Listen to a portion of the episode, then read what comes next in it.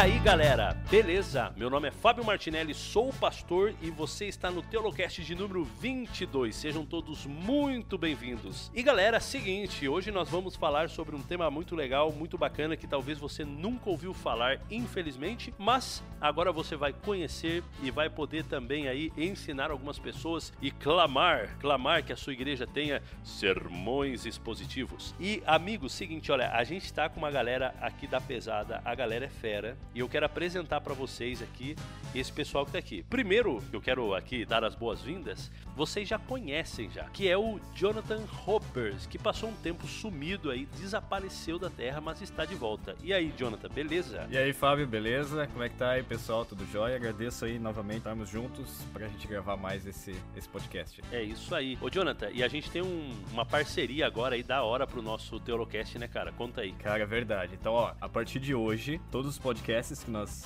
gravaremos aqui no, no Teológica, nós temos uma parceria com a página do Geração 48. A partir de agora, todos os podcasts que nós gravarmos também vai estar disponível na página do Geração 48 e vamos estar aí juntos, juntos, todos estudando. Louco, mano, louco. Agora sim, cara, agora sim esse, esse Teolocast vai pra frente. Estamos aqui também com o nosso amigo Giovanni Fonseca, que vocês também já conhecem, já esteve com a gente aqui trocando ideia. E aí, Giovanni, tudo bem, mano? Fala Fábio, tudo em ordem, cara? Valeu mais uma vez, brigadão por estar junto com vocês, é um prazer e um privilégio, né, aprender junto com um monte de fera. Cara, a gente que agradece a sua presença. E o Giovanni também, ele tem um, uma página no Facebook que é muito legal, é muito bacana, que se chama Interpretando as Escrituras. Interpretando as Escrituras. E é uma página que eu aconselho você clicar ali no curtir, seguir, ver primeiro, porque o que sai dali é só coisa boa, minha gente. Então, segue a página dele lá. E agora estamos aqui com esse sim eu quero apresentar de verdade, porque esses outros dois aqui já são da casa, agora esse aqui tá chegando agora. E espero a gente firmar uma boa parceria aqui também, que é o Davi. Pô, Davi, como que fala seu sobrenome, cara? Esses caras têm sobrenome que vá. Poxa vida. Boechat. Boechat. Boechat. É o apresentador da Band, né não? É, é o jornalista, né? O Ricardo Boechat. É, Somos primos aí de um, de um terceiro, quarto, quinto grau. Legal, cara. Seja bem-vindo aqui então no nosso espaço intelectual, aqui onde a gente estuda a Bíblia. E valeu, cara. Valeu por ter aceitado o convite. Prazer imenso estar aqui. E o Davi também, amigos, ele também é administrador de uma página do Facebook, uma página muito boa, que se chama Reação Adventista. Reação Adventista. Essa página você vai encontrar muito artigo bom, muito artigo que vai enriquecer a tua vida aí. Eles são um pouquinho revoltados, né? Você já percebeu, né? Reação Adventista. É uma galera meio dissidente. Pessoal aí meio. É, gente, a gente tá tomando várias igrejas, né? Você pode perceber que entre, entre nós, anciãos de igreja, o pessoal que tá se preparando no seminário aí, pessoal tá pedindo dízimo da galera também aí. claro, né? Então a gente tá aí se preparando, né, pra, um- pra uma futura dissidência aí. Deus abençoe vocês, viu? Não na dissidência. Não, olha, é uma página muito legal. Eu já sigo já faz um tempo. E ela não é muito antiga, né? Pelo menos eu não, eu não sigo faz muito tempo. É, nós faremos dois anos, né? A, a proposta do, do Reação é trabalhar com alguns temas que têm sido muito complicados, né, para os jovens. A gente conhece muita gente que tem se afastado da igreja e quando não saído dela tem permanecido na igreja, sendo fortemente influenciado por ideias extremamente afastadas, não é, complexas, e afastadas de Deus, influenciadas por ideias modernas, pós-modernas, marxismo, é, dentre outras. Então a proposta do Reação não é levantar uma bandeira política, como muita gente é, acaba nos classificando erroneamente, mas é tentar pensar teologicamente em aspectos que têm a ver com política também, não é? E a gente não vê nada de errado nisso. A gente, ao contrário, acredita que é importante ter uma visão teológica a respeito desse assunto, porque senão a gente vai se apropriar de uma visão mundana e, obviamente, afastada de Deus. Show de bola. Então, galera, curte lá, você vai gostar bastante aí.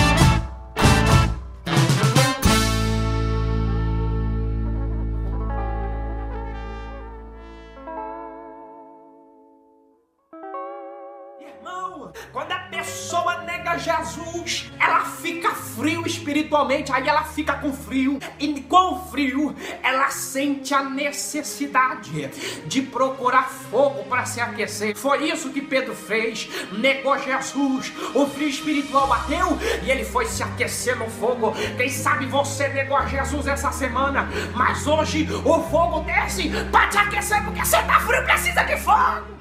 Mas sem enrolação, vamos lá para o nosso assunto, então, que o nosso assunto vai tomar um tempo da gente hoje aqui. É um assunto muito legal, muito importante e que é um assunto que nós, né, todos nós que estamos aqui nessa nessa roda aqui conversando, a gente já pensa bastante sobre esse assunto, nós falamos bastante sobre esse assunto e a gente pensa ser um assunto de extrema importância. E é muito triste, é muito triste saber que muitas pessoas, talvez até a maioria dos jovens e os amigos que estão escutando aqui o nosso Teolocast de hoje, nunca ouviram falar desse termo, sermão expositivo. E isso tem algumas razões que a gente vai discutir aqui também. É, mas galera, vamos lá, vamos dar uma base então, vamos imaginar aqui que eu sou uma pessoa pessoa que eu não sei o que que, que raios é isso, esse que que é esse negócio de sermão expositivo. Como é que vocês me ajudariam a entender o que é o sermão expositivo? De uma maneira rápida, resumida, é claro que a gente vai, a gente vai detalhar mais para frente, mas para início, uma maneira rápida, resumida, é quando você apresenta o texto bíblico, você lê o texto bíblico e você explica, você expõe o que, que o texto bíblico verdadeiramente diz. Mas assim, ó, aí eu tenho uma outra pergunta. Você está dizendo para mim que é você ler e explicar o texto bíblico, mas não é exatamente isso que todo pregador faz? Deveria, né? É, é há uma dificuldade, né?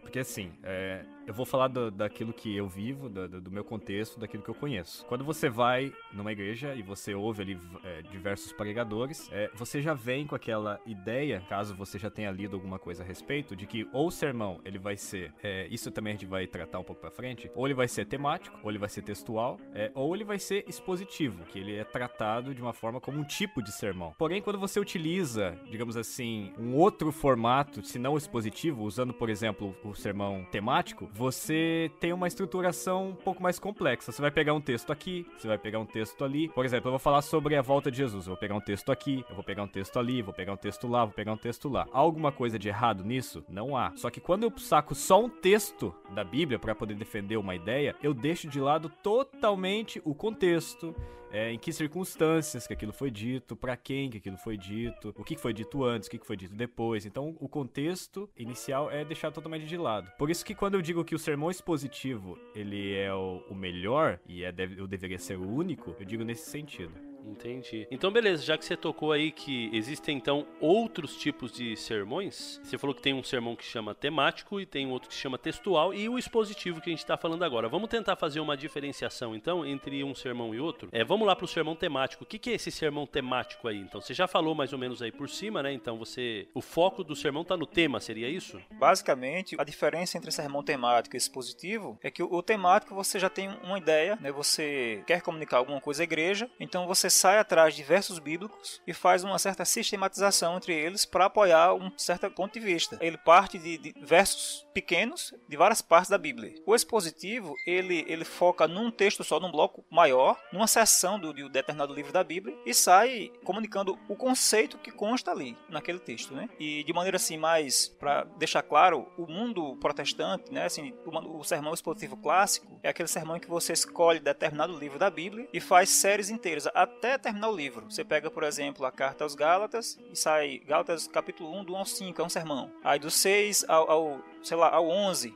é outro sermão. Aí você faz isso semanalmente até concluir a epístola. Às vezes eles intercalam. Para não ficar muito cansativo no livro só, eles introduzem uma, pequena série sobre as bem-aventuranças e tal. E depois voltam, continuar até terminar aquele livro escolhido. Então eles expõem todo o pensamento do autor, todas as ideias que constam naquele livro ali específico. O Fábio, sabe por que, que eu acho que o sermão é, expositivo ele é melhor do que, o, do que o, o temático? Porque quando você vai estudar um pouco mais interpretação bíblica, numa linguagem teológica que eles chamam de hermenêutica, é, um dos princípios básicos para você interpretar a Bíblia ou estudar a Bíblia é você ir para o texto bíblico e retirar do texto o que, que o texto quer falar e não o que, que, você quer encontrar no texto, né? Então, eu, digamos assim, eu vou lá, eu, eu quero falar, eu decidi, tô aqui sentado, vou ter que pregar sábado, então eu vou, eu vou pensar assim, olha, é, eu, eu, eu decidi pregar sobre sei lá, eu decido um tema. E aí eu vou para a Bíblia com aquele tema e eu vou procurar os textos que vão falar daquele tema que eu é, decidir e não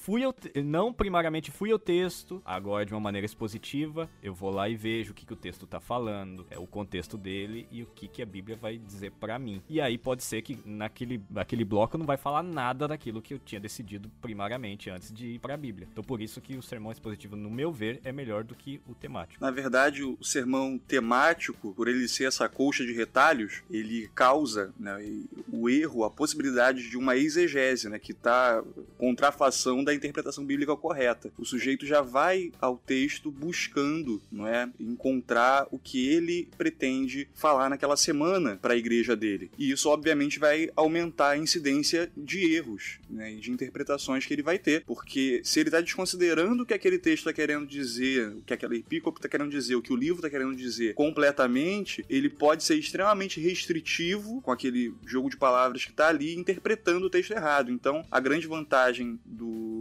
sermão expositivo é que ela leva esse sujeito a buscar uma compreensão do texto muito mais ampla que vai enriquecer a mensagem dele e aí, por consequência, a igreja também. É, eu acho esse ponto importante, né? Que apesar de, de, a intenção, mesmo naqueles que querem fazer sermões expositivos, ainda há a possibilidade de errar no entendimento do texto. No sermão temático, multiplicam-se as possibilidades. Você usar mal o texto bíblico. Porque você, a, a, menos que a pessoa que vai fazer um sermão temático, se ela juntar, por exemplo, 10 versos bíblicos, ela, ela faça um estudo exaustivo de cada verso desse dentro do contexto para ver realmente o propósito do autor. Ou seja, se for fazer dessa forma, vai dar muito trabalho fazer um sermão temático. Mas eu acho que essa seria a única forma segura de fazer, sem correr muito risco de, de usar mal o texto bíblico. O que me leva a crer que a maioria dos, o que me leva a crer que a maioria dos sermões temáticos que nós temos hoje, salvo alguns, né, não foram feitos de forma expositiva, porque é muito fácil você ir na internet, você vai ali no é, alguns sites que tem ali é, mil esboços de sermão e aí você, de sermões e aí você tem lá tópicozinhos ali, você só vai sub, só vai seguindo aquele tópico e fechou. Então em cerca de 10 minutos teu sermão tá pronto. É, então isso me leva a crer que a maioria dos sermões temáticos que nós temos hoje, na sua grande maioria, eu tenho quase que certeza, por isso que eu digo que há, há ressalvas, tem, tem sermões que não foram feitos dessa forma, tem pessoas sérias que preparam sermões, mas na sua grande maioria, eles vão lá, tem alguma coisa pronta, 10 minutos tá pronto, beleza, vamos pregar. É isso aí, infelizmente, né? Então o que a gente está dizendo até aqui, né, é que o sujeito pregador que está querendo alimentar a sua igreja corretamente, ele vai ter que gastar muito mais tempo de pesquisa e que ele vai precisar mudar a postura dele em relação à preparação da pregação. Ele já não vai mais à Bíblia é, tentando buscar é, um verniz para apoiar as palavras dele, mas a própria substância do que ele vai apresentar à igreja. Irmão, quando a pessoa nega Jesus, ela fica frio espiritualmente, aí ela fica com frio, e com frio ela sente a necessidade de procurar fogo para se aquecer. Foi isso que Pedro fez, negou Jesus, o frio espiritual bateu e ele foi se aquecer no fogo. Quem sabe você negou Jesus essa semana, mas hoje o fogo desce para te aquecer porque você tá frio precisa de fogo. Cara, só que assim, ó.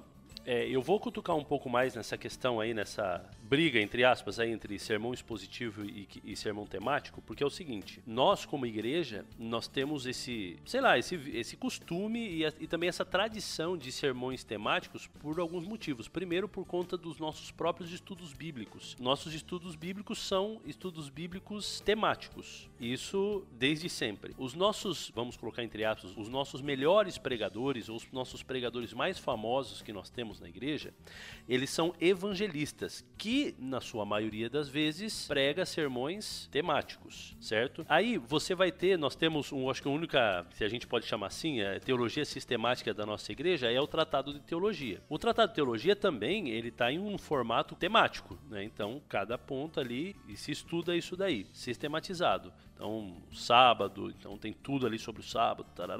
Então é o seguinte, o, sermão, o sermão temático, ele é tão mal assim, sendo que a gente utiliza ele já desde tempos e, e a gente é assim que é a teologia sistemática também. Então, co como que vocês veem aí essa, esse equilíbrio? Eu vou começar dando minha opinião. Assim, o sermão temático, como eu falei, eu disse que o, o, expositivo ele é melhor. Agora, o sermão temático, se feito da forma correta, se estudado da forma correta, se realmente ali o pregador ele se debruçou no texto, em todos os textos retirados ali para concluir aquela, aquela mensagem, se realmente num texto ele foi lá e viu o contexto e viu o que veio antes, depois, em que sentido que ele falou, e aí depois que ele fez isso com todos os textos, ele construiu ali um sermão temático forte e verdadeiramente ali é, com uma estrutura bíblica, não há problema nenhum, de forma nenhuma, que Deus seja louvado e essa é a forma correta de se pregar. É, eu digo, no, no, eu digo a palavra expositiva aqui é, no sentido da essência do sermão. Você vai realmente expor o que, que o texto está falando, quer seja um, quer seja três, quer seja uma perícope, quer seja um grupo grande. Está expondo aquele texto da forma correta.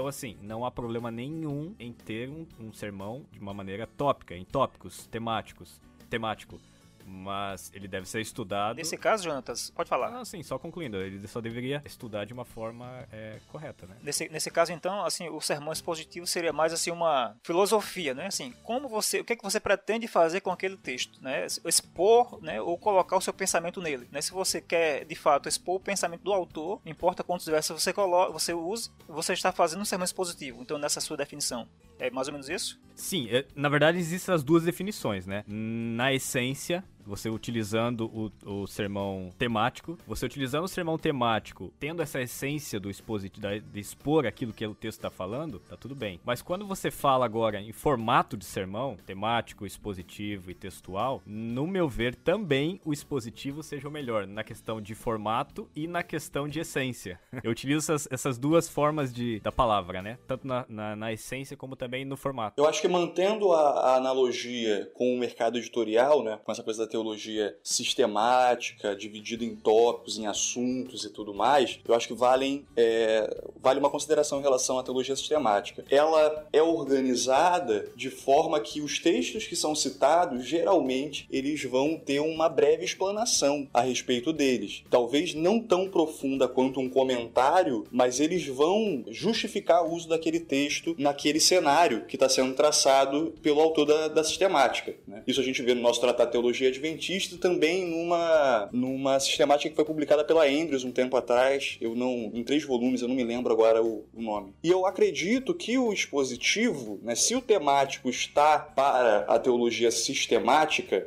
o expositivo ele está para os comentários, né? Isso fica muito claro, por exemplo, na série Logos, da Casa Publicadora. Você tem ali do 1 ao 7, né, os volumes, os tomos, trabalhando com é, exposição verso a verso não é? do, do texto, e depois você vai para uma sistemática ali no volume 9 para sistematizar o pensamento. Mas você também consegue recorrer a esse pensamento e é, é, entender cada verso daquele dentro de um comentário. Então, não é que o problema seja a sistematização, muito pelo contrário, ela tem seu espaço mas uma coisa não guerreia diretamente com a outra desde que essa sistematização seja feita de forma séria. E o que a gente vê é, na realidade é que geralmente não é a realidade maior, não é a regra. É, o maior problema, então, que eu tô vendo aí, que temático ele pode trazer pra gente, é essa questão da, da falta de preocupação com o texto e o que ele tá querendo dizer de fato, né? Então, como o meu foco principal é o tema, então se o texto ele dá a entender algo que me apoie na minha ideia, eu vou usar ele independente se ele está falando sobre isso naquele momento ou não está falando. Eu, eu até me lembro, cara, quando eu fiz estágio de teologia,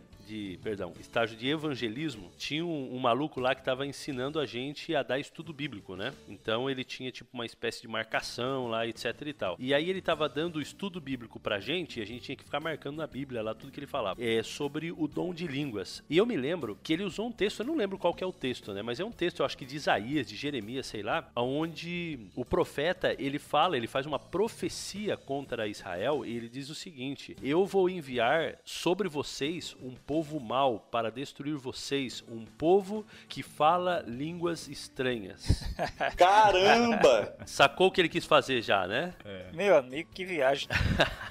então ele faz a conexão, tá vendo? Quem fala línguas estranhas é um povo mau. E pá, então, é, isso aí é só um exemplo só para a gente entender como que um sermão temático ele pode ser uma afronta contra o texto bíblico, né? Esse exemplo que eu acabei de dar para vocês, na verdade, ele é o que a gente chama de texto prova, né? Que é algo que a gente poderia gastar um tempo falando aqui, que é um vício que eu vejo que a gente tem, cara. E olha, de verdade, eu, a gente tem alguns estudos bíblicos, eu dou estudo bíblico. Quando eu dou alguns estudos bíblicos, eu faço questão de falar questão de falar para a pessoa, falar assim, olha, esse texto o autor colocou aqui, mas ele não está bem interpretado, porque ele não tem que ver com a pergunta. E aí eu explico para a pessoa, isso aqui, tal, tal, tal. Esses dias atrás eu estava dando um estudo bíblico e o, o autor estava usando lá Daniel, ah, é Daniel 12, né? Daniel 10, não, Daniel 12, que fala sobre o conhecimento aumentará, né? E aí o cara estava usando a ideia lá, olha, antes, né, não tinha trem, o trem veio, agora tem carro e agora tem tecnologia e o conhecimento está aumentando, etc e tal. Essa é clássica, né? Essa clássica aí, né? Eu, eu expliquei para ele, olha, isso daqui, ele usou isso daqui no, no, no, contexto aqui da nossa pergunta, mas no contexto do autor não tem nada a ver. E eu explico, tal, tal, tal. Então a gente tem essa tentação aí. E esse foi um erro, é um erro que, como a gente falou, é o fundo clássico, porque o próprio Miller cometeu, né? Miller numa situação, estava num barco e ele começa a falar sobre Daniel, né? Ele abre uma, inicia um diálogo com alguém justamente é, nesse sentido, né? Ele fala lá, é, tá vendo como a, a ciência está se multiplicando e tal? A gente agora tem barco a vapor. Esse é um erro clássico de fato. Um, o outro erro ainda sobre Daniel. É, Miller teve uma dificuldadezinha aí nas interpretações. Sim. Aí.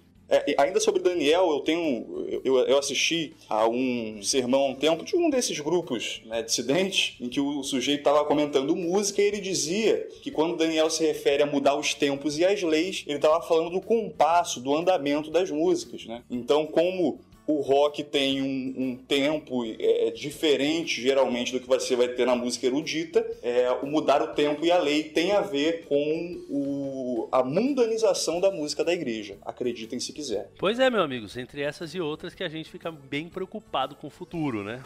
Assim, será que, será que não seria interessante da nossa parte também não animarmos as pessoas que, que estão nos ouvindo, preparar os seus próprios estudos bíblicos? Será que isso não seria possível? Se você, se você estuda a Bíblia de uma forma séria e você quer realmente apresentar os temas da palavra de Deus, é claro que isso vai demandar muito tempo e muita seriedade, mas isso também nos encoraja a nós mesmos prepararmos os nossos estudos bíblicos. Veja, um sermão expositivo feito de uma forma correta num sábado de manhã é um estudo bíblico, entendeu? Então, quanto mais nós nos aproximamos dessa ideia expositiva da explanação da palavra, mais seriedade a gente vai ter quando nós apresentamos a mesma. Então, acho que é uma forma da gente também animar né, o pessoal, trabalhar mais dessa forma, quer seja no sermão ou também nos estudos bíblicos, né? É, eu acho interessante isso aí, né? Por exemplo, eu comecei um estudo bíblico faz duas semanas com uma espírita, gente finíssima, e assim, ela pede para eu passar para ela o estudo da próxima semana, né? Então, assim, a, o último estudo que a gente fez foi sobre doutrina da salvação. Então, eu pedi para ela ler Romanos, capítulo 1, do 5 ao 11, e 1 Coríntios, capítulo 15, do 1 ao 4. E depois a gente leu novamente quando estava lá no estudo e foi comentando cada ponto importante daquilo ali. E assim, eu, eu não levo esses tabletezinhos de estudos, a gente vai com a Bíblia na mão mesmo. E na hora, assim, a gente vai vendo o que, que vai sendo indicado para o próximo estudo. Isso inspira mesmo um estudo mais profundo, porque você ir com a Bíblia na mão, né,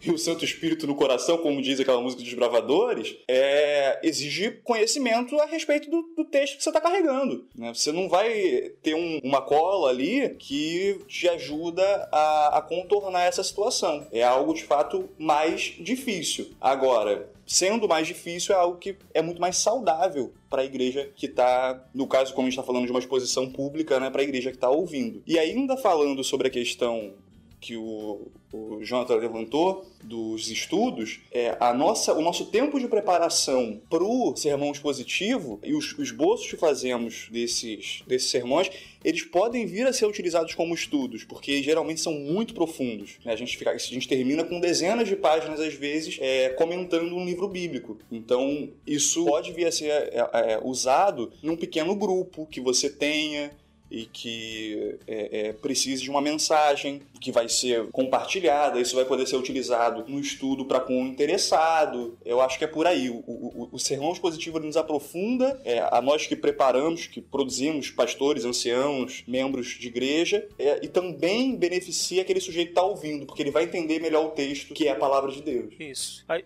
ô Fábio, dois pontos que eu gostaria de comentar a respeito do que você falou sobre os evangelistas tal, e os estudos bíblicos, assim, os temáticos, tal, os sermões. É assim que não necessariamente o, o tipo de de estudo bíblico temático leva as pessoas a fazerem sermões temáticos. Porque, por exemplo, você vai pegar, vai para a história da igreja, você vê lá as grandes confissões de fé e tem os seus catecismos. Né? O catecismo de Westminster, é o catecismo maior do Lutero tal. Então as pessoas aprenderam, cresceram, estudaram a Bíblia com os catecismos, que é pergunta e resposta. E mesmo assim você vê todos os grandes pregadores, né, ao longo dos últimos 500 anos, desde os reformadores, sempre pregavam sermões positivos. Então assim, eu acho que realmente foi em algum ponto eu não sei como foi que isso aconteceu, se perdeu essa ideia de sermão expositivo. E eu estava vendo uma palestra de Augusto Nicodemus, não lembro quando, se ela foi uns dois a três anos, e ele disse que aqui no Brasil, até a década de 70, se eu não me engano, ele disse que no seminário não aprendeu a pregar sermão expositivo, foi aprender depois, porque de fato, a partir da década de 70, 80, começou a ter um, um, um renascimento, um, um, tá voltando a igreja a saber o que é isso, porque se perdeu aqui no Brasil. Então assim, não é só no passado da nossa igreja que o pessoal, os evangelistas só pregavam temático e não, é porque simplesmente a, a, os evangélicos, de maneira geral, não conheciam, não sabiam o que era isso. Nos últimos anos, tem havido um despertar assim gigantesco para esse, esse assunto, todas as igrejas aqui no Brasil, não só na nossa. A questão toda é que o sermão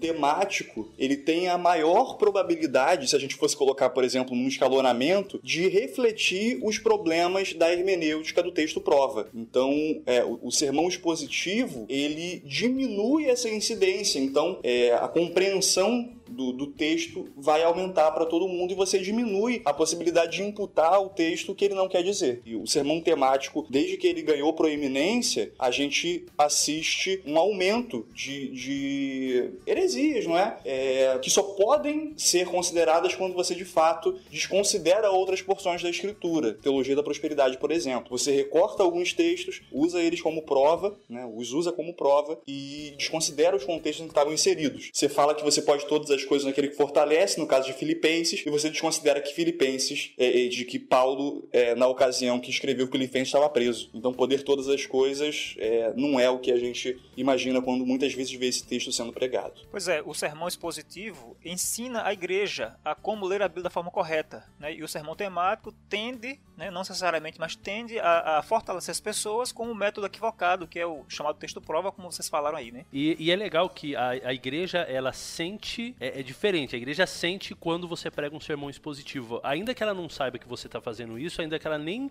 saiba que sermão expositivo existe. Ela, é, ela sente. Eu sinto isso. Ou seja, quando eu prego um sermão expositivo na, na igreja, no final, ali fora, cara, o aperto de mão é aquele, pastor, Obrigado pela mensagem. Pastor, olha, eu precisava ter ouvido isso hoje. Pastor, eu já li isso na Bíblia, mas eu nunca tinha visto dessa maneira. Então, assim, é nítido, é nítido a diferença de como um sermão expositivo abençoa muito mais a igreja. E eu tomo o cuidado, inclusive, quando eu vou falar algumas partes ali do sermão, que eu sei que são partes que geralmente a pessoa nunca pensou tanto no assunto, ou uma parte em que a própria pessoa vai dizer, pá, eu nunca tinha ouvido isso, já li essa história e tal, um monte de vezes tal. Eu, eu tenho cuidado de sempre pegar e dizer o seguinte, irmãos, olha só, como que eu cheguei nessa conclusão? E aí eu mostro para eles, mais ou menos assim, como eu fiz o sermão, como eu fiz para estudar o sermão, como que eu faço para estudar o sermão. Eu animo eles, antes de começar os meus sermões, eu animo eles a ter uma caneta na mão, um marca-texto, um bloquinho de notas, para eles irem anotando e aprendendo. Então, assim, é, é nítido como o sermão expositivo ele causa muito mais impacto na vida das pessoas. E Irmão, quando a pessoa nega Jesus, ela fica frio espiritualmente, aí ela fica com frio. E com frio,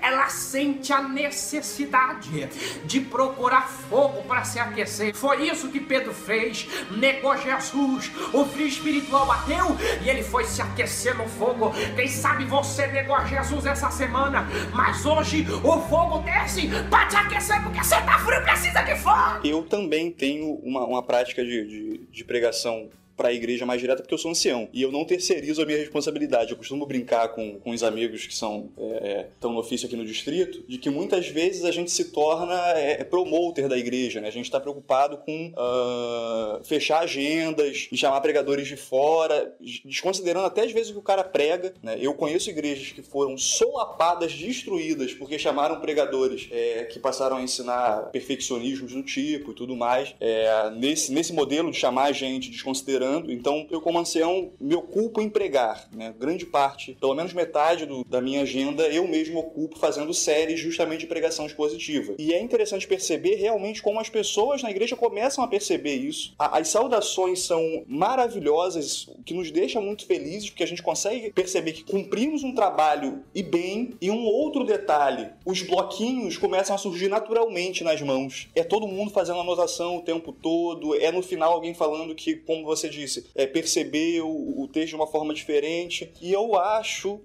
cabe destacar uma outra questão. Quando a gente prega o texto que o Espírito Santo inspirou, a gente tem a autoridade dele para conseguir fazê-lo aplicar a realidade novamente. A gente está pregando o mesmo texto que o Espírito Santo inspirou por meio de alguém. E aí depois a gente está expondo esse texto. E o Espírito Santo vai abençoar. Ele vai estar com a gente porque é, a, a, a, intenção daquele texto foi mantida. Então isso faz a diferença. Verdade. Ô, ô Fábio, é, só para deixar algumas pessoas que possam ouvir aí, que possam né, achar que, nossa, sermão expositivo é inalcançável, é só para intelectuais e tal. Então, assim, só para voltar um ponto que eu comentei em outro momento, existe uma forma de você amenizar as dificuldades. De fato, para você pregar um sermão expositivo, tem que estudar mais tal. Só que tem dois pontos interessantes. Depois que ele está pronto, o sermão, ele é mais fácil, pelo menos na minha opinião, é mais fácil você pregar, mais, mais fácil você apresentar a igreja. Eu tenho dificuldade, assim, de, de me manter, assim, no assunto, por exemplo. Então, se eu pegar um sermão temático, eu, eu me perco. Mas no sermão expositivo, eu tô com a Bíblia ali aberta na mão, eu faço algumas anotações ali no texto, e é só aquele texto, geralmente. Então, qualquer coisa, assim, que minha memória falhar, é só bater o olho no texto e alguma anotação que tiver do lado, que vou me lembrar do que era, da sequência. Um outro, um outro ponto que vai facilitar a, a, o sermão expositivo é o que eu falei em outro momento. Você fazer sermões expositivos sequenciais sociais para fazer um bom sermão expositivo, você tem que pegar, pegar um livro, aí você vai pegar lá um determinado trecho do livro, entender o pensamento do autor, saber por que que, o que, que passava aquela comunidade que foi endereçada aquele documento, o que, que ela experimentava, qual é a situação dela, para você saber por que, que o autor escreveu aquilo. Se a gente não sabe o propósito porque o autor escreveu, não tem como pregar. Então tem que saber o propósito. Isso dá trabalho. Então, quando você pega um livro só e faz sermões sequenciais, por exemplo, Gálatas, como eu mencionei, é Gálatas capítulo 1, do 1 ao 5, aí no outro sermão é do, do 6 em diante até o versículo 11, por exemplo, depois, assim até acabar a epístola, fica mais fica menos trabalhoso, porque o trabalho de descobrir qual é o propósito da carta do livro você já fez. Então você vai só revisar alguns pontos e desenvolver o pensamento do autor que você já vem construindo, aquele pensamento, você já vem construindo lá tal, e, e fala num dia, no outro você só continua. Então é, é, é, torna bem menos trabalhoso. O mais, o mais difícil, digamos, seria o primeiro. E depois vai ficando mais fácil, cada vez mais fácil. Né? E de fato, esse é. E geralmente o primeiro é o mais longo. Verdade. Você vai perder ali um, talvez uma hora para fazer a exposição do pano de fundo inteiro e tal, para introdução. Pois é. Então, assim, de modo que fica mais fácil você tanto apresentar, eu acho que é mais fácil apresentar, você não esquecer dos pontos que tem que ser apresentados, e depois fica menos trabalhoso com o passar do tempo. E eu acho que tem um detalhe também legal no sermão expositivo. Ele é, evita que nós precisemos apagar incêndios, apagar incêndios doutrinários, de um sujeito aparecer com um texto e usar aquilo como texto prova para determinada coisa. Quando você está ensinando e, e, e pregando expositivamente, você está direcionando o cara para a interpretação correta dele. Ou seja, o o sermão expositivo ele é preventivo. O sermão expositivo é preventivo para a saúde espiritual da igreja. Ele evita que a interpretação errada do texto é, venha a acontecer. E não só num ponto específico, como também é numa questão assim de você viciar a igreja a ler a Bíblia dentro do seu próprio contexto. Sim. Não é? Então, tipo assim, não, ah, a gente nunca estudou sobre Gálatas aqui, então a gente vai ter problema em relação à salvação pelas obras ou pela lei. Na verdade, não. Se você está ensinando ensinando a igreja a como estudar e entender a Bíblia, ou seja, como que eu cheguei nessa conclusão? Como você desmistificar alguns textos também que a igreja tem por certo que é isso, só que quando você vai no contexto você percebe que não é. Então você vai você vicia a igreja a pensar com, de maneira contextualizada. Isso daí é uma benção, rapaz. A refletir, né? É uma benção mesmo, fantástico isso. Se tivesse assim pelo, só dois pontos que para mim seria assim suficiente para a gente entender o sermão expositivo como sendo o melhor e o mais importante, um deles é o fato de que a Bíblia ela não foi dada em temas, né? Não foi dada em temas. Você, você não vai encontrar um livro da Bíblia dizendo, ó, assunto tal, amor, poder de Deus, bênçãos, promessas, você não vai encontrar. Quando os apóstolos, quando os autores bíblicos escreveram seus documentos para as comunidades das quais eles destinaram seus documentos, foi na, construindo um pensamento. De maneira que quando as pessoas liam o documento inteiro, dava para entender tudo e saber o que precisava. Né? Eles deram aquilo que a igreja precisava naquele momento. E eu acredito que a igreja precisava lá o que a gente precisa hoje. Um outro ponto eu acho que nunca aconteceu. Se aconteceu, sei lá, foi um milagre muito grande, assim, de um, um, alguém que só prega sermões temáticos, pregar tudo aquilo que a Bíblia coloca para a igreja. Tudo que a Bíblia tem. É impossível, porque as pessoas, quando pregam sermões temáticos, elas vão se apegar àqueles pontos que elas mais têm facilidade, ou para atender alguma agenda. Mas assim, quando você faz um sermão, uma, uma, uma exposição sequencial de um livro inteiro da Bíblia, você vai ter que abordar pontos que são importantes, que está lá na Bíblia, que Deus inspirou porque a igreja precisava, mas que a gente, às vezes, a gente pula, porque a gente acha que não, não, não, tem muito, muita intimidade com aquele assunto. Mas o sermão expositivo sequencial, ele obriga o pregador a tratar de todos os pontos que está naquele livro bíblico. E isso é muito importante para a igreja, porque vai passar uma dieta balanceada e não só aquilo que o, que o pregador acha importante para a igreja. Eu posso citar um outro benefício também. Eu posso citar um outro benefício. Cara, eu não sei se vocês, se vocês vivem isso, mas eu vivo muito isso. Quando eu vou assistir algum sermão e eu vejo aqueles, aqueles pregadores que parecem lá o, o palhaço Bozo, que faz todo mundo rir e tudo mais. Ou quem sabe aquele, aquele pregador que, que gosta de contar história, né? O cara vai lá e gasta 30 minutos da mensagem só contando história e, e, e falando da, da, pessoa tal e tal, do que aconteceu. E quando você trabalha com sermão expositivo, esse tipo de coisa, ela é eliminada. Você não tem espaço para você ficar fazendo brincadeira, você não tem espaço para ficar contando história. Que nem eu tava, quando eu tava trabalhando como missionário na Ucrânia, eu decidi fazer uma série do livro de João. Eu comecei com João capítulo 1. e João capítulo 1 é um dos, é um dos capítulos mais, assim, cheio de conteúdo dentro. Claro que todo o livro de João é, é tremendo. E quando eu comecei com o livro de João capítulo 1, aquilo tem tanto conteúdo que aquilo que seria feito num encontro foi feito em três, só no João capítulo 1. Então é muita coisa e você não tem espaço para você acrescentar brincadeirinha, piadinha, histórias e tal. Você não tem, porque o texto é tão cheio de informação que você precisa apresentar aquilo lá e você não vai ter tempo para acrescentar outras a coisas. A pregação expositiva traz reverência. Toda pregação expositiva que eu vejo há um silêncio na igreja absurdo, que o cara não quer perder o conteúdo do que Deus está falando para ele. Eu, pelo menos, tenho visto isso. Não sei se faz parte da experiência de vocês, mas da minha tem sido. Uma consideração que eu gostaria de fazer, na verdade duas. A primeira é a seguinte: é não que você não possa colocar dentro do seu sermão expositivo um, elementos, histórias que façam conexão com aquilo que a Bíblia está tentando ensinar, porque isso é algo muito importante. Ou seja, na hora de você fazer a ponte do texto bíblico para a vida particular das pessoas, é importante você saber também que existem alguns elementos como histórias, experiências, ilustrações, né? Ilustrações, aí tá, obrigado, era essa a palavra que eu queria. Ilustrações que vão deixar mais claro para a pessoa o que você tá querendo dizer ou aplicar aquela mensagem, né, na vida Aplicar dela. aquela mensagem. E uma outra coisa também seria a, em relação, isso é algo que a gente vai tratar no, num outro podcast, Teolocast sobre sermão expositivo, que esse aqui não vai ser suficiente, que é em relação a, a essa coisa que o Giovanni falou da Bíblia ser temática ou não. A Bíblia de fato ela não é temática, ela não está dividida em temas. Por isso que existe a teologia sistemática, que ela vai tentar sistematizar aí, né, os, os vários temas da Bíblia, né? Só que ao mesmo tempo a gente precisa entender e isso quando eu entendi isso daí é, foi numa numa aula de Daniel que a gente recebeu lá, eu não lembro nem o nome do professor, ele era um alemão, ele foi dar uma semana de teologia pra gente ali no NASP e ele fala que toda a Bíblia ela está conectada. Por quê? Porque também eu acho que pode ser um risco, talvez até um erro da nossa parte, a gente imaginar que o texto tem o seu contexto menor, só que ele tem um contexto mais amplo, que você pode pegar um capítulo todo, ele pode ter um contexto ainda mais amplo, que pode pegar todo um livro, mas eu acredito também num contexto que ele seja um contexto muito mais amplo. Eu sei que esse tema é delicado, eu tô tocando aqui num negócio que a gente não vai fechar muito bem aqui, mas é, a gente te, tem que trabalhar na Bíblia também como, é, como um contexto mais amplo. Ou seja, que a gente tem que considerar que o autor da Bíblia também, assim como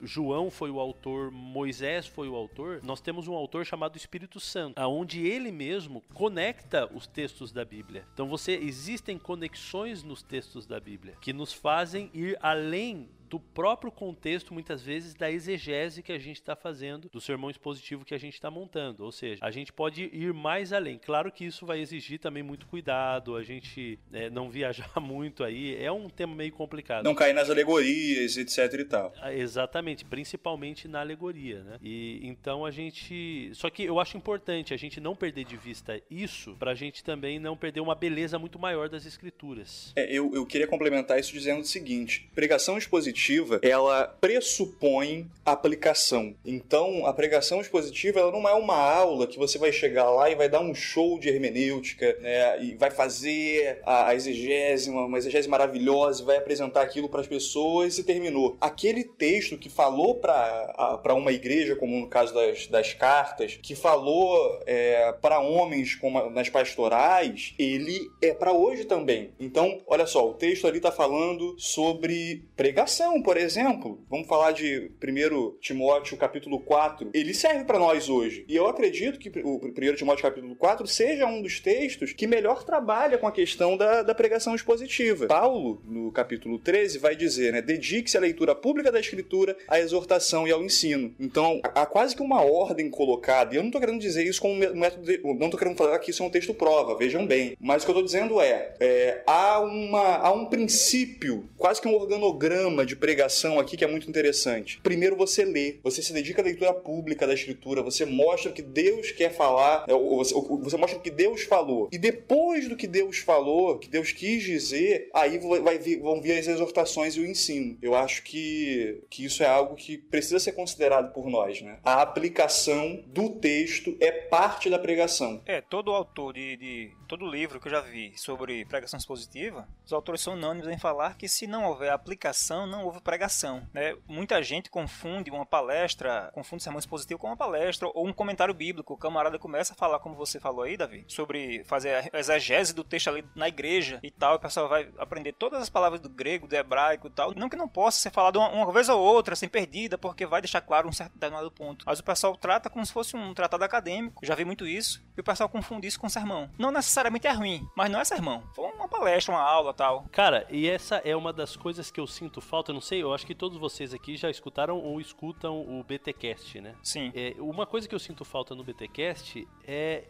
esse esquema da não é um sermão, eu entendo que não é um sermão, eu assisto, eu escuto e gosto demais, para mim é um dos melhores que existe. Mas eu sinto falta dessa coisa aí da aplicação sabe? De você é, ser tocado pela palavra, de você realmente falar assim, tá, mas o que, que isso tem a ver comigo, sabe? Aonde, aonde eu quero chegar com tudo isso? E se a gente faz um sermão que basicamente, simplesmente essa exposição de um comentário bíblico e etc e tal, eu acho que para mim meio que, sei lá, perde o sentido, tá? Você sai cheio de informação, mas sem transformação. Ó, que palavra bonita, cara. Frase bonita. Não, não, e, e se você não tiver muita habilidade, muita habilidade mesmo, para fazer aquilo de forma atraente, você vai colocar na cabeça das pessoas pessoas que o sermão expositivo não presta. Você vai colocar isso na cabeça das pessoas. Tem gente que consegue fazer um, uma exposição assim, mas a pessoa é tão habilidosa para comunicar o conceito que ninguém pisca o olho. Ninguém pisca. Né? Não tratar assim bem, bem acadêmico mesmo. Porque a pessoa é, é fora do comum, é genial. Mas isso não é para todo mundo. E você pode ser um gênio também, tem gente que vai dormir. É... Infelizmente, não é todo mundo que tá ali que tá afim, gente. A preocupação de agradar todo mundo geralmente é... faz com que a gente desconsidere o agradar a Deus, de estar tá pregando que tá certo. Então, é claro, isso é, é... exclui qualquer possibilidade de uma homilética melhor? Não, não é isso que eu tô dizendo. Ela tem seu papel, ela é muito importante. Mas ainda que você seja um grande expositor bíblico, vai ter gente desinteressada. E você precisa trabalhar isso no seu coração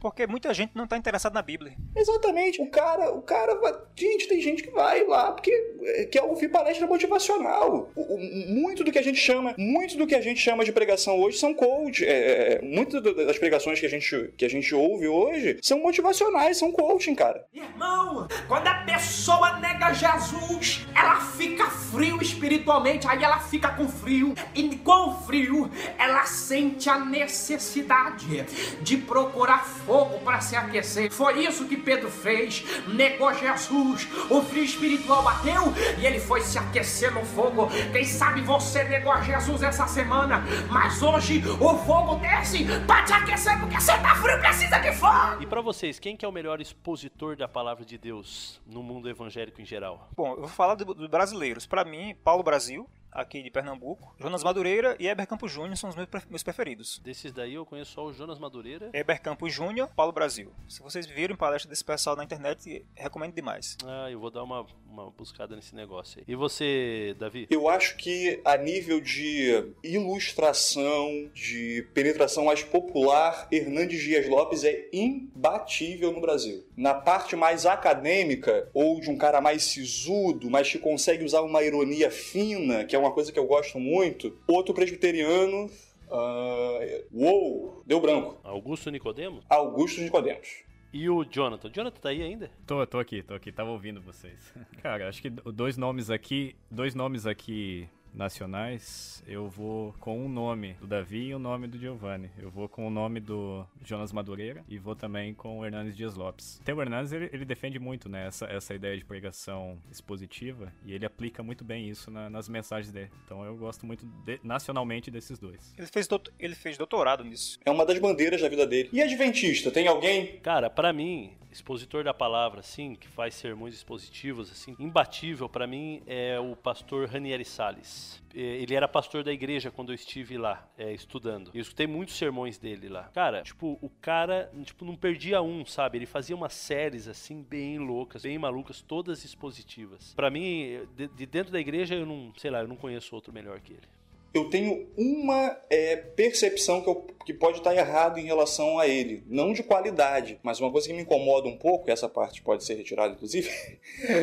é que eu acho que há um uso de Ellen White dele muito grande. Tem uma pregação, por exemplo, que ele falou sobre reverência da igreja que não, não, praticamente não teve texto bíblico. Foi uma pregação longa, Ellen White, Ellen White, Ellen White. Então, assim, é, nas prega... e eu já assisti muita coisa dele. Talvez eu tenha conseguido escolher é, é, as, em que isso mais acontece. Sério, cara, eu nunca tinha percebido. Não, ele, fez uma, ele fez uma exposição sobre Ellen White, cara.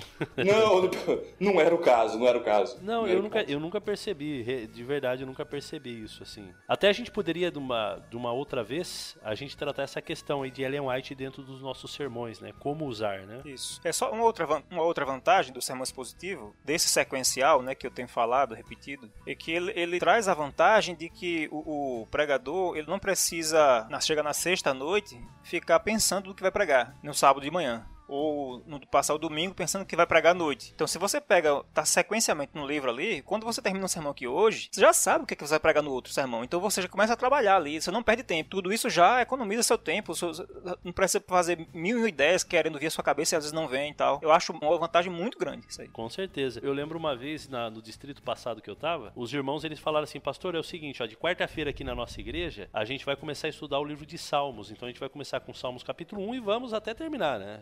Uhum. Vamos andando. Cara, eu achei fantástico. Cara, eu comecei a fazer meu itinerário pastoral, eu, eu me colocava quase o mês inteiro ali, porque eu adorava esse negócio aí. Então, já tinha tabelinha lá, eu já sabia mais ou menos, eu já sabia já o salmo que ia ter que pregar e eu ia lá e estudava o salmo e pregava. Então, muito gostoso, foi assim, foi uma experiência muito bacana para mim e para a igreja também. A igreja cresceu bastante é, nisso daí. E os irmãos, ou seja, o, os pregadores que eram ali os anciões e outros irmãos ali que pregavam na igreja, é, eles também, eles eram obrigados. Isso é o, isso é o legal da sequência. Você é obrigado a pregar aquilo lá, porque tá na sequência. Então você. Porque tem coisa na Bíblia que a gente não gosta de pregar. Aqui na, em Montevidéu tem um. Tem uma comunidade judaica adventista, né? Aquele Bet Benediction, que tem em alguns lugares aí do Brasil e aqui na América do Sul. E, e eles têm um esquema muito legal, isso daí é dos judeus, né? Que é a Paraxá. A Paraxá, então, é uma sequência de textos bíblicos, tipo o nosso ano bíblico, mais ou menos. Uma sequência de anos bíblicos que eles leem durante a semana e na sexta e no sábado eles vão tratar desse assunto na sinagoga. E eu já fui convidado para pregar umas três vezes lá, então aí eles me passam o texto, ó, a gente tá, a Paraxá tá nesse texto aqui.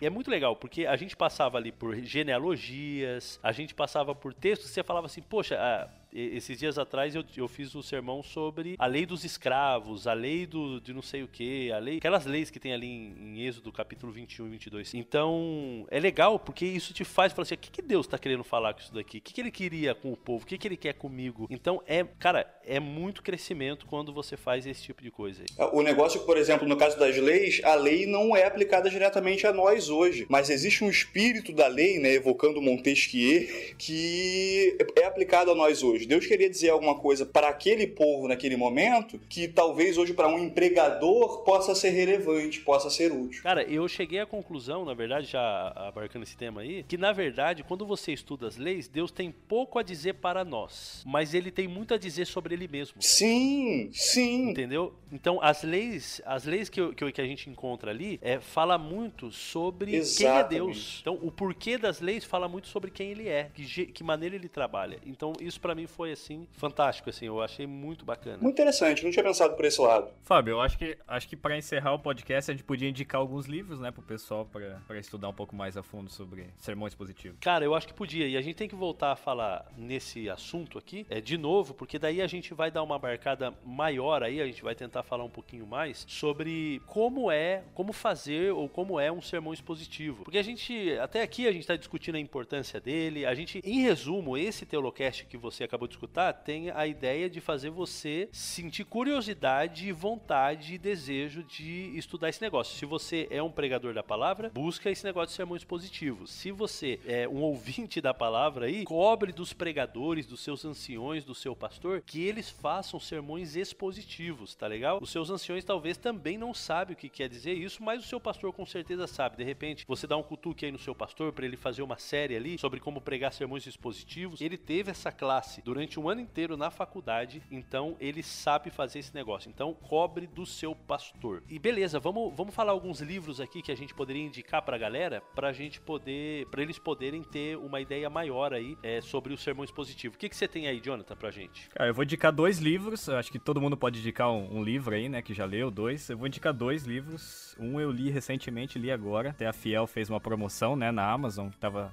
R$4,99 os livros, acabei comprando um. E gostei muito, que é Pregando para a Glória de Deus, de Alistair Begg. Você acha fácil para comprar lá na, no site da Fiel mesmo, porque tem formato e-book e tal. Então é Pregando para a Glória de Deus, de Alistair Begg. E tem um segundo livro que eu gostaria de indicar, que é o Pregação Expositiva do Mark Dever. Acho que Mark Dever acho que é um, um dos, dos, grandes nomes da pregação expositiva também. Ele que é o autor do, do Nove Marcas, né? O Nine Marks. Tem esse livro do Mark Dever? Tem esse livro dele com, com esse nome? Tem, tem, tem sim. É, então, tem, tem um livro do, do Nove Marcas que ele, ele apresenta as nove marcas, né? Mas também tem o um livro separadinho ali que é só pregação expositiva do, do Mark Dever. Esse livro, na verdade, ele integra a série Nove Marcas, que já está traduzida toda para português. Com certeza, eu tô lendo. Eu, você sabia que é um pecado, né? Porque acho que a Nove Marcas foi escrita em 2008, ó eu acho, 2007, 2008, alguma coisa assim. E eu tô lendo agora só esse negócio, cara. Eu já, eu já conhecia já desde antes, mas por algum motivo eu não li. E é fantástico. E realmente, o, o Mark Dever, ele fala que a base para uma igreja saudável é a pregação expositiva. Inclusive, ele diz assim, olha, das nove marcas, a pregação expositiva, ela é a mais importante. Ele começa com pregação expositiva, né? Então, das nove marcas para uma igreja saudável, a pregação expositiva é a mais importante. Se você esquecer das, outro, das outras oito marcas, não tem problema. E se você viver, se você viver a pregação expositiva, porque ele diz que uma igreja que tem pregações expositivas, as oito marcas seguintes, elas são como que uma consequência da pregação expositiva. E só, só mais uma dica, só mais uma dica, Fábio. Se você vai no YouTube e você coloca pregação expositiva do Mark Dever, é, tem três vídeos, acho que são três vídeos, se não me engano, três ou quatro, ou cinco, não sei ele fala ali bem mastigadinho o que, que é essa pregação expositiva, o modelo, ele dá um exemplo, ele prega um sermão expositivo pra pessoa ter uma ideia, então vale a pena também. Legal, não, a gente tem muito material bacana. Alguém mais quer fazer uma indicação aí? É, eu queria sugerir um compêndio de pregação que, na minha opinião, se você não tem muita grana para comprar muito livro e você comprar só esse, num primeiro momento você vai ter conteúdo para ler durante muito tempo. Isso porque ele tem quase 900 páginas, ele tá aqui na minha mão agora. O nome é a Arte e o Ofício da Pregação Bíblica. Tem 880, 880 páginas. É publicado pela Chat Publicações, que é um braço da editora Vida Nova.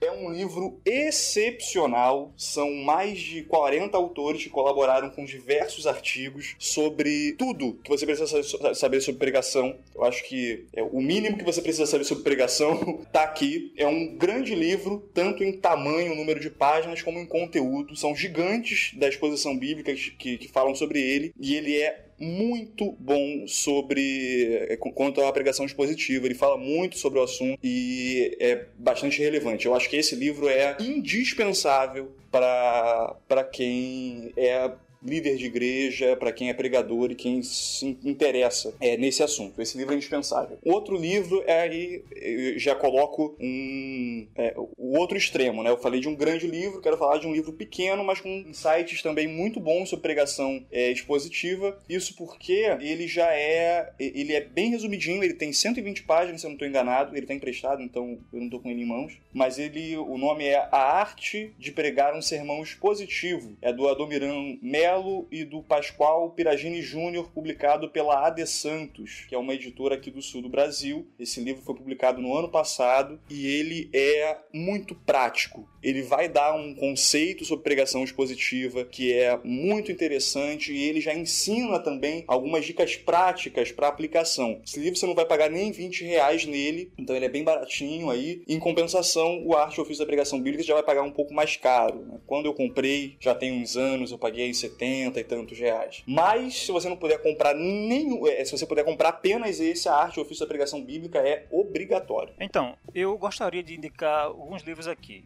os dois primeiros livros que eu gostaria, assim, para quem está iniciando, ou então para quem quer pegar as bases, um deles é esse que, que o, o Jonathan falou, né, que é o Pregando para a Glória de Deus. Um outro, também da Fiel, é o Pregação Pura e Simples, de Stuart Olliott. Infelizmente, ele está esgotado na editora, mas o PDF está aí, a própria editora espalhou na, na internet, e não é, não é pirataria se você pegar. É muito bom o livro, todos os dois, muito simples outros dois, que assim, o Davi falou aí do Arte o Ofício da Pregação Bíblica, os editores dele, um dos editores, que é Haddon Robinson, ele tem um livro específico sobre isso, que é Pregação Bíblica, da mesma editora, que é, o título é Pregação Bíblica, o desenvolvimento e a entrega de sermões expositivos. Na minha opinião, esse é o livro mais importante sobre o assunto, porque ele trata, cada capítulo é um passo do sermão. Então ele vai o, o, dando o passo a passo de maneira didática incrível. Por exemplo, ele trata o argumento a favor da exposição, a grande ideia do sermão, vai dar as ferramentas do ofício, o caminho do texto ao sermão, sabe? Então, assim, ele, de, didática e conteúdo também, eu nunca vi melhor. Semelhante a ele, tem um autor também publicado pela Vida Nova, que é Ramesh Richard. O livro é Homilética, do curso Vida Nova Teologia Básica, o volume 5. Também vai fazer um passo a passo, de maneira assim, não tão didática, mas assim, incrível também. São esses livros, assim, os mais importantes. E quem quiser um autor brasileiro, muito útil, eu indico Gilton Moraes qualquer livro dele, sobre pregação, claro. Por exemplo, tem um livro dele que até os adolescentes da minha igreja estão lendo, que eu coloquei na biblioteca, é O Clamor da Igreja, em busca de, de, excelência no púlpito. É tão simples que até os adolescentes entendem. Biblioteca da igreja? Isso aí dá um, dá um episódio. Achei interessante. É, eu coloquei uma biblioteca lá na, na igreja, eu sou diretor de publicações, aí consegui lá um, um juntar um dinheiro lá com o povo da igreja para fazer uma biblioteca. E tem lá vários livros de hermenêutica, de pregação tal. Bacana. Comentário bíblico. Eu quero sugerir, é, eu queria sugerir mais dois, dois conteúdos também. Um é da Casa Publicadora Brasileira, O Poder da Pregação Bíblica. É, esse livro é resultado de republicação de algumas entrevistas publicadas na edição em inglês da revista Ministério se eu não me engano, são, são 10 entrevistas ou um pouco mais, com grandes expositores norte-americanos é, que dão é, insights né, sobre pregação é, na igreja. Há um ou dois capítulos nele é, falando especificamente sobre pregação expositiva. Né? Ele dá um, um, uma viagem, pregação, e fala também sobre pregação expositiva. É um livro também muito interessante, é da Casa Publicadora, então se você não tem loja na sua cidade, o frete é grátis, facilita a tua vida. Um outro conteúdo, ele não está em português, ele está em inglês, mas eu também acho muito rico, que é praticamente aí todo ano de de 1998 da Ministry, né? A edição em inglês da revista Ministério, que aborda praticamente durante todo o ano a questão da pregação na igreja. Então você vai encontrar, por exemplo, na edição de maio, na edição de junho, artigos do George Knight falando sobre, sobre pregação expositiva, é, sobre a, a, a importância da, da pregação expositiva na vida da igreja. Ele traz essa ideia da pregação expositiva como diagnóstico, é, como, como, diagnóstico e como é, é prevenção né, para problemas da igreja é, também uma, uma série, né? Uma série não, uma série uma série em dois artigos, por assim dizer, do John Pauling, também que saiu na, em, em maio de 98 também, onde ele vai falar sobre pregação expositiva, primeiro tratando a problemática e depois trazendo a solução. Eu destaquei um, um, um trecho do texto que é muito interessante, em que ele diz assim: O que muitas vezes acontece é que usamos a Bíblia para fornecer um manto de autoridade para um sermão baseado em psicologia, sociologia, experiência ou mera intuição. Se por outro outro lado você quer pegar, pregar um sermão, se por outro lado você quer pregar um sermão verdadeiramente bíblico, você precisa receber sua mensagem na Bíblia, ou a mensagem da Bíblia. Parece tão simples e óbvio, mas pode ser difícil. Transformamos a Bíblia em um livro que nos parece ler através de nossas próprias ideias, conceitos e necessidades na escritura. Então, ele, esse, essa é a parte onde ele trata da problemática, né? É uma tradução livre que eu fiz aqui, mas esse artigo também, é, é, esses é, essas esses números, né, especialmente os livros, os números de junho e de maio da revista Ministério de 1988, que você encontra também gratuitamente no site da revista. Então, galera, é isso aí. Muito obrigado a presença de vocês aqui. É, foi uma Conversa muito bacana, muito legal. Eu gostei bastante. Eu acho que a galera gostou bastante também. A gente vai voltar a reunir, se Deus quiser, esta mesma equipe aqui que está com a gente e talvez mais gente ainda para conversar com a gente sobre como fazer um sermão expositivo, como que são os passos. Então, de repente, alguém que escutou um pregador aí, leigo da igreja, que escutou o nosso Teolocast, está se perguntando: olha, eu queria, e agora? Eu não vou comprar esses livros e vou aprender, como que faz? Então, a gente vai dar algumas ideias aqui de como você pode fazer. Então, é como escolher o texto bíblico, como você começar começar o seu estudo, por onde tem que começar, quais os comentários bíblicos que você tem que ir, quais as ferramentas que você tem para poder fazer a interpretação do texto bíblico, descobrir qual era o sentido original do texto, qual que era a intenção do autor. É, o Giovanni estava falando agora há pouco aqui com a gente, da gente ensinar, ou ensinar ou, ou, ou, dar algumas ideias aí de como fazer a aplicação, que é a ponte do texto bíblico que foi escrito há dois mil, três mil anos atrás, com o século 21, com o nosso dia a dia, como que a gente faz isso, e vocês vão perceber que essa é um, esse é um desafio muito grande não é coisa fácil, mas é lindo quando se aprende a fazer bem isso daí. Então, galera, Jonathan, Davi, Giovanni, muito obrigado pelo tempo de vocês aí esse domingão. Eu sei que vocês queriam estar tá dormindo um pouquinho até mais tarde e aí, ó, estão aí com a gente, valeu mesmo de coração. E vamos já marcar o nosso próximo aí, nossa próxima gravação, que a galera eu tenho certeza que já estão ansi já estão ansiosos para o próximo. Um grande abraço para vocês, amigos. Valeu, Fábio, valeu, galera. Tchau, tchau. Falou, tchau, tchau. Valeu.